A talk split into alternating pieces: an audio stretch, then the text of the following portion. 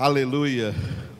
A glória de Cristo sobre as nossas vidas. Na segunda parte da nossa congregação matutina, vamos meditar no versículo 3 do Salmo 73. Aleluia. E nós vamos orar, vamos orar de maneira especial nesta meditação e na oração que faremos logo a seguir, pelo senhor Geraldo, que é o pai, o pai do Paulo da Marlene. Marlene e o Paulo é um casal que está vindo congregar conosco, né? hoje eles não estão aqui. O pai dele está doente, é isso, né? Então vamos orar pelo pai, o pai do irmão Paulo, né? O Geraldo e também pelo Igor, né? O Igor está gripado, vamos orar para que ele seja curado também em nome de Jesus. E vamos orar pelo Murilo, que é o filho da, da Anne, que está aqui conosco. A Anne está aqui conosco hoje de manhã, né? hoje é aniversário do Murilo. Quantos anos? Oito? Ah, novinho, né? Oito anos. Glória a Deus. Vamos orar pelo, pelo Murilo, oito aninhos de idade. E vamos orar também pela Adriana, Adriana, esposa do Rangel, mãe da Eloá, que hoje também é o aniversário da Adriana. Vamos colocar a vida da Adriana em oração na presença do Senhor. Aleluia. E vamos orar, claro, por todos os nossos irmãos e irmãs, por todas as famílias que têm recebido essa palavra e que essa palavra de Deus venha alcançando ainda mais famílias e pessoas possam estar recebendo essa palavra. E para isso nós contamos também com que vocês compartilhem essas pregações aí nas redes sociais com o maior número de pessoas que você puder, em nome de Jesus. Salmo 73, versículo 3, o título é Arrogantes e Perversos. Asaf escreveu assim: Pois eu invejava os arrogantes ao ver a prosperidade dos perversos. Vamos repetir?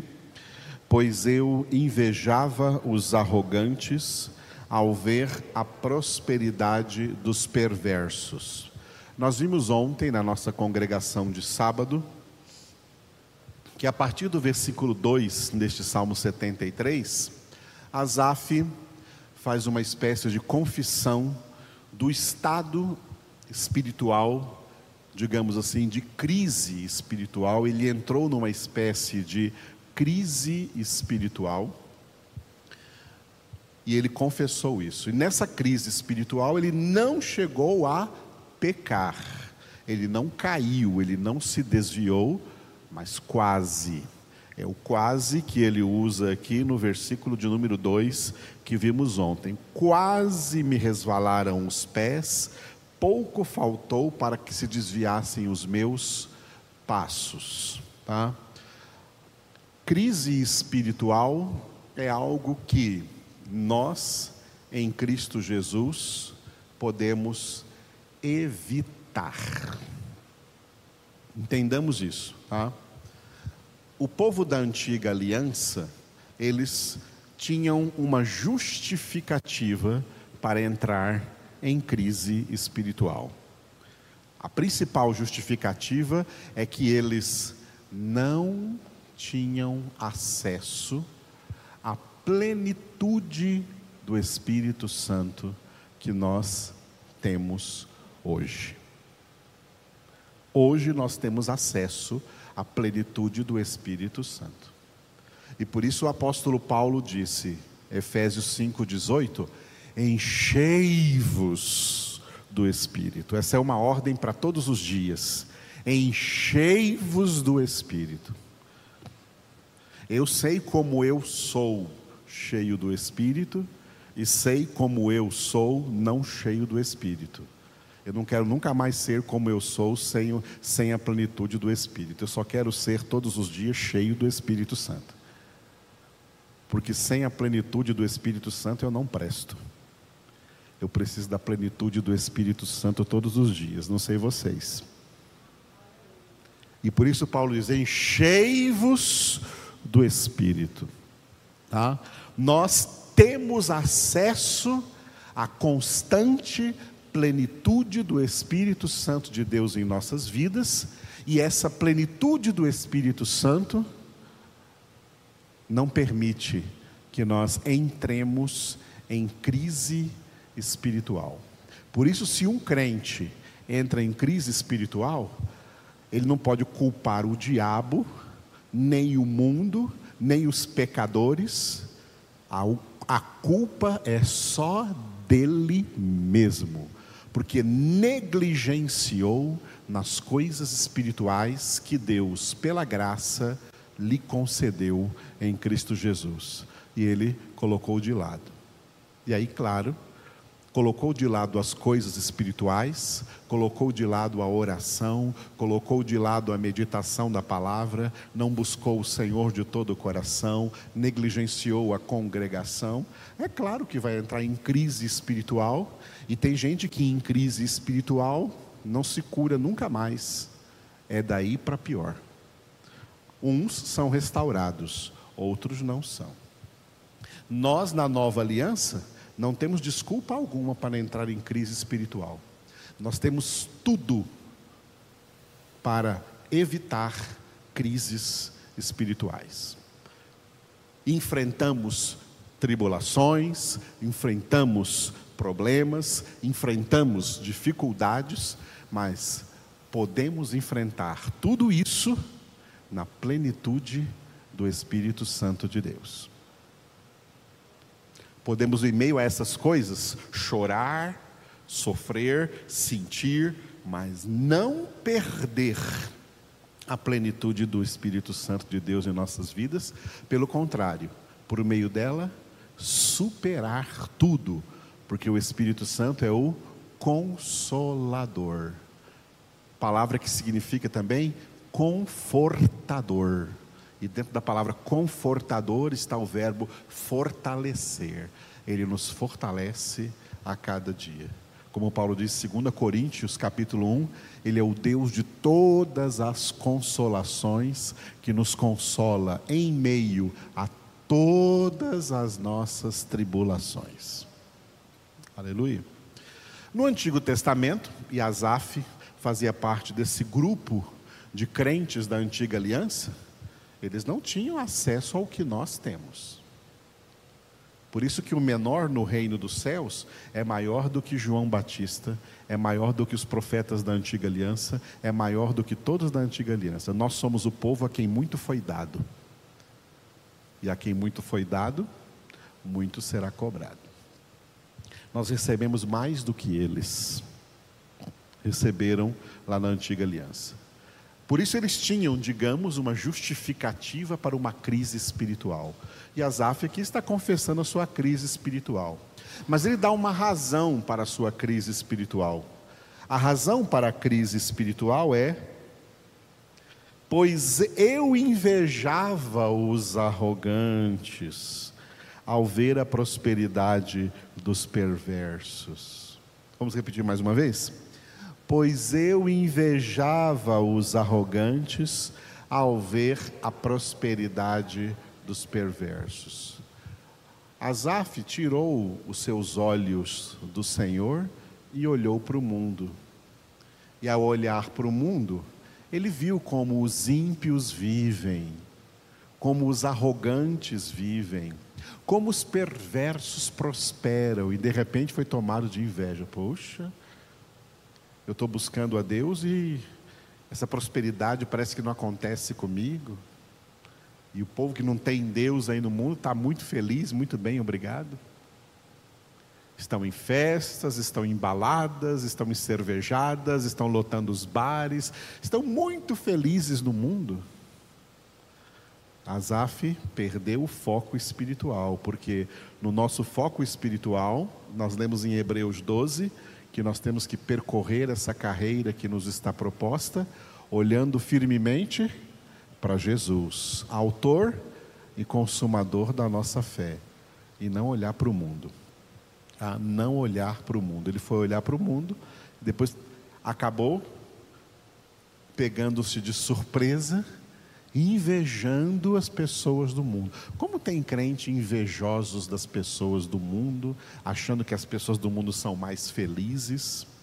Foi isso que fez o povo hebreu desagradar a Deus no deserto, quando eles achavam que eram mais felizes, que a situação deles estava melhor, quando eles estavam lá na escravidão do Egito, do que agora no deserto aqui, sendo guiados por Deus rumo à terra prometida. Eles começaram a reclamar em seus corações por saudades do Egito. E eles então desagradaram a Deus e Deus os fez morrer no deserto, sem conhecer a terra prometida. Então isso é um perigo, tá? Por isso devemos estar sempre buscando a plenitude do Espírito Santo de Deus nas nossas vidas. Esse, esse versículo tem duas partes. Parte A, inveja dos arrogantes. Pois eu invejava os arrogantes. Vamos repetir? Pois eu invejava os arrogantes. Olha o que diz o Salmo 37, versículos de 1 a 3. Começando 1 e 2, depois o próximo slide aqui é o 3. Quem está vendo em casa está vendo os três. Não te indignes por causa dos malfeitores, nem tenhas inveja dos que praticam a iniquidade, pois eles, dentro em breve, definharão como a relva e murcharão como a erva verde. Versículos 1 e 2, vamos repetir. Não te indignes por causa dos malfeitores, nem tenhas inveja dos que praticam a iniquidade pois eles, dentro em breve, definharão como a relva e murcharão como a erva verde.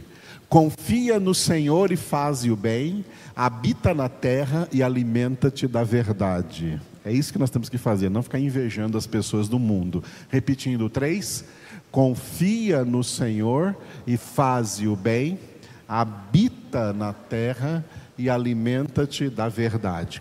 Eu Gosto muito deste versículo, né? Pelos verbos que ele traz: o verbo confiar, o verbo fazer, o verbo habitar e o verbo alimentar. Colocando esses verbos numa ordem lógica, vamos começar pelo verbo habitar. Deus criou o homem, Deus nos criou para nós habitarmos na terra.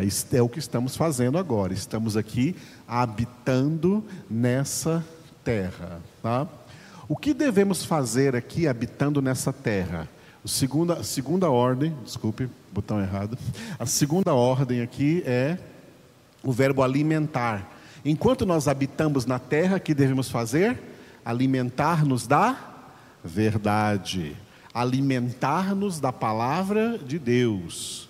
Tá? Não fica se alimentando das palavras do mundo, se alimente das palavras de Deus enquanto habita nessa terra, se alimente das palavras de Deus, do maná celestial, do pão da vida. Não só de pão viverá o homem, mas de toda a palavra que procede da boca de Deus. Alimenta-te da verdade. O terceiro verbo na lógica é o verbo fazer.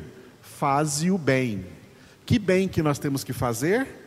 Tudo aquilo que a palavra manda a gente fazer. É a prática da palavra. Quem pratica a palavra, Jesus diz, edifica sobre a rocha. Edifica sua casa, sua vida espiritual sobre a rocha, se torna alguém inabalável, tá?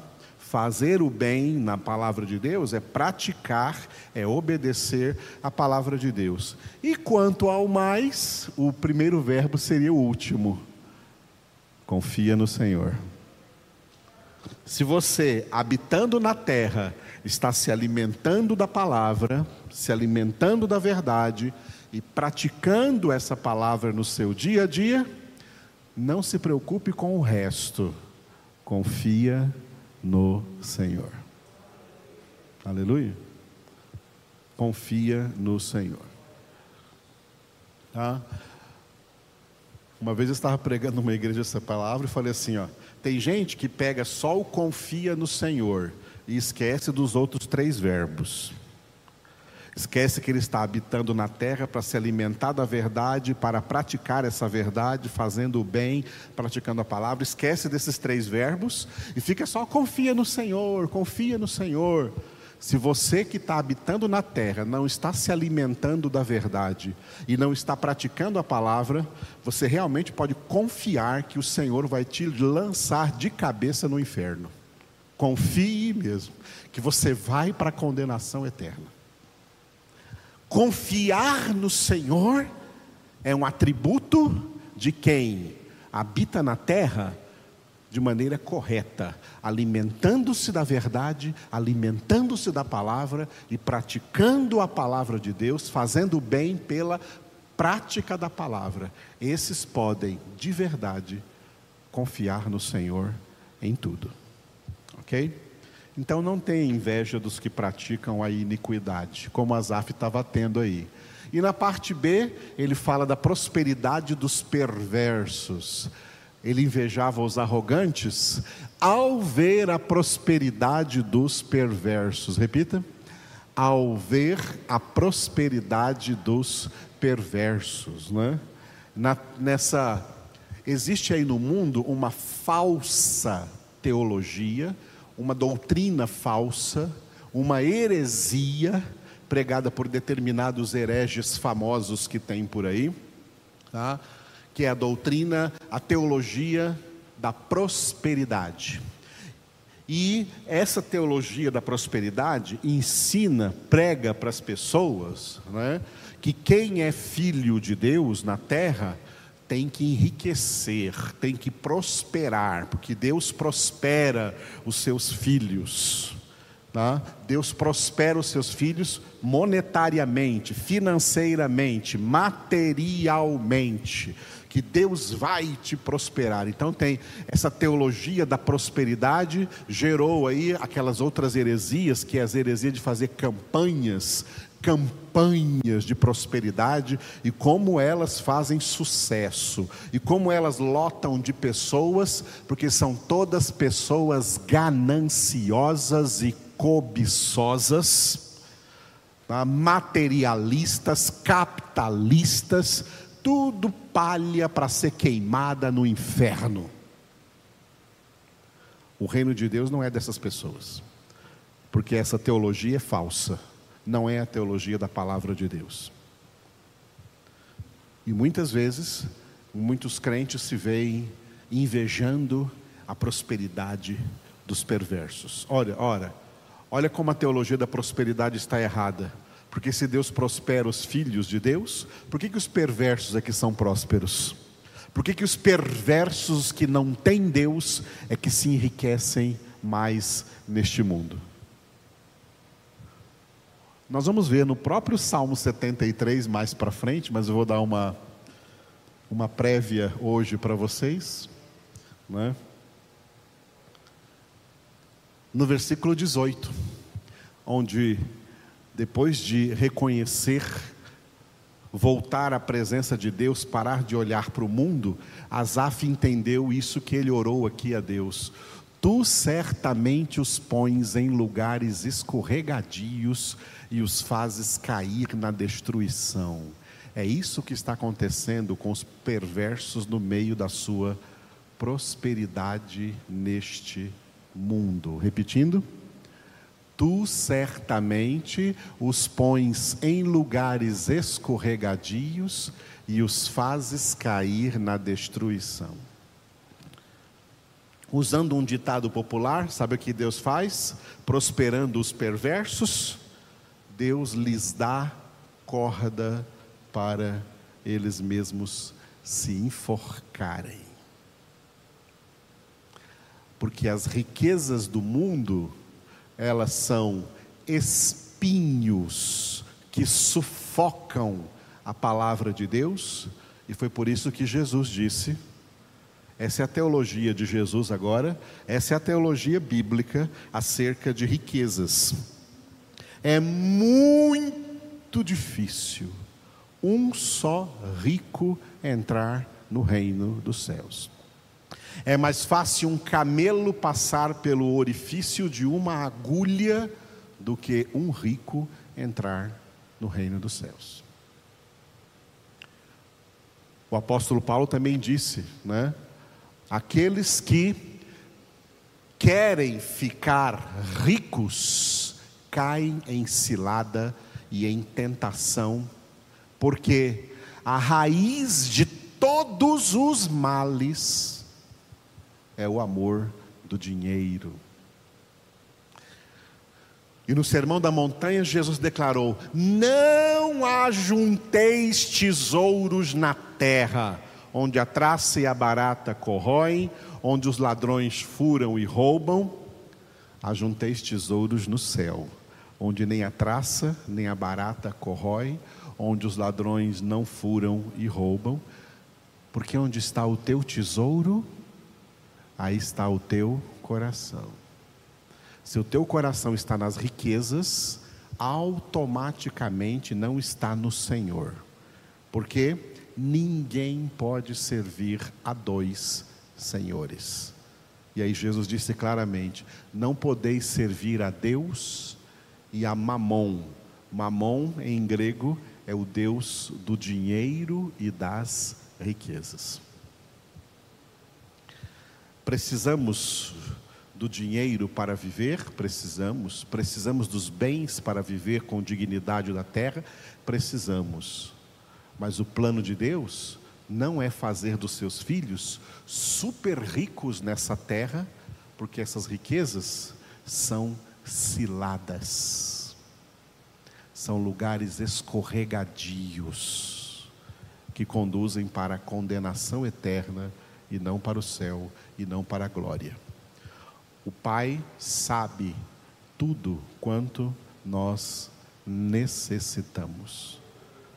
E por isso, Filipenses 4,19, Paulo disse: O meu Deus é poderoso para suprir em Cristo Jesus a cada uma das vossas necessidades. Aleluia. E para encerrar a teologia de Jesus, buscar em primeiro lugar o reino de Deus e a sua justiça. E essas outras coisas que você necessita no seu dia a dia, parafraseando, serão acrescentadas. Oremos ao Senhor de novo, fique de pé novamente e oremos. Obrigado, Senhor, por nos ensinar esses princípios tão relevantes, tão importantes para nós na tua santa palavra. Senhor, que os nossos olhos não estejam sobre os ímpios, sobre a forma como eles vivem na terra, até mesmo sobre a forma como eles prosperam na terra, como eles prosperam neste mundo. Senhor, que os nossos olhos estejam firmados somente em Ti, Jesus, que és autor e consumador da nossa fé. Tira do nosso coração todo materialismo, todo capitalismo, todo amor ao dinheiro, todo apego apego às coisas materiais, a bens materiais, porque nada trouxemos a esse mundo e daqui nada levaremos.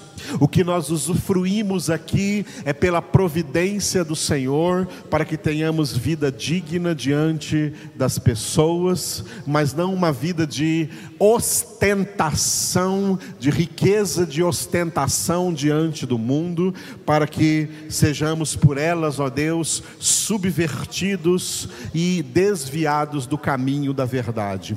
Mantenha-nos firmes no Senhor a cada dia na tua presença. Senhor, nós oramos pelo Senhor Geraldo, o pai do Paulo, o esposo da Marlene. Cura o Senhor, pedimos que ele seja curado de todo mal, de toda enfermidade. Venha sarando, ó Deus, a vida dele, operando nele a cura divina. Oramos pelo Igor, Senhor, que também está bastante gripado. Abençoa ele, Senhor, agora lá na casa dele. Cura o Senhor, restaura-o dessa gripe. Em nome de Cristo Jesus.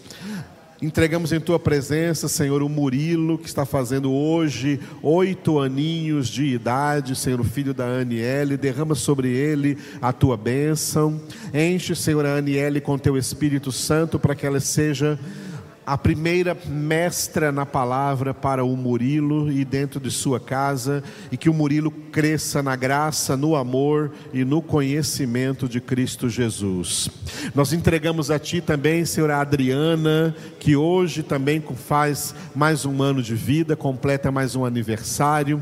Enche, Senhora Adriana, com Teu Espírito Santo e também o Rangel e a Eloá, filhinha deles. Abençoa essa casa, essa família e que a Adriana continue, Senhor, sempre sendo edificada na palavra do Senhor, no amor do Senhor, na graça de Cristo Jesus.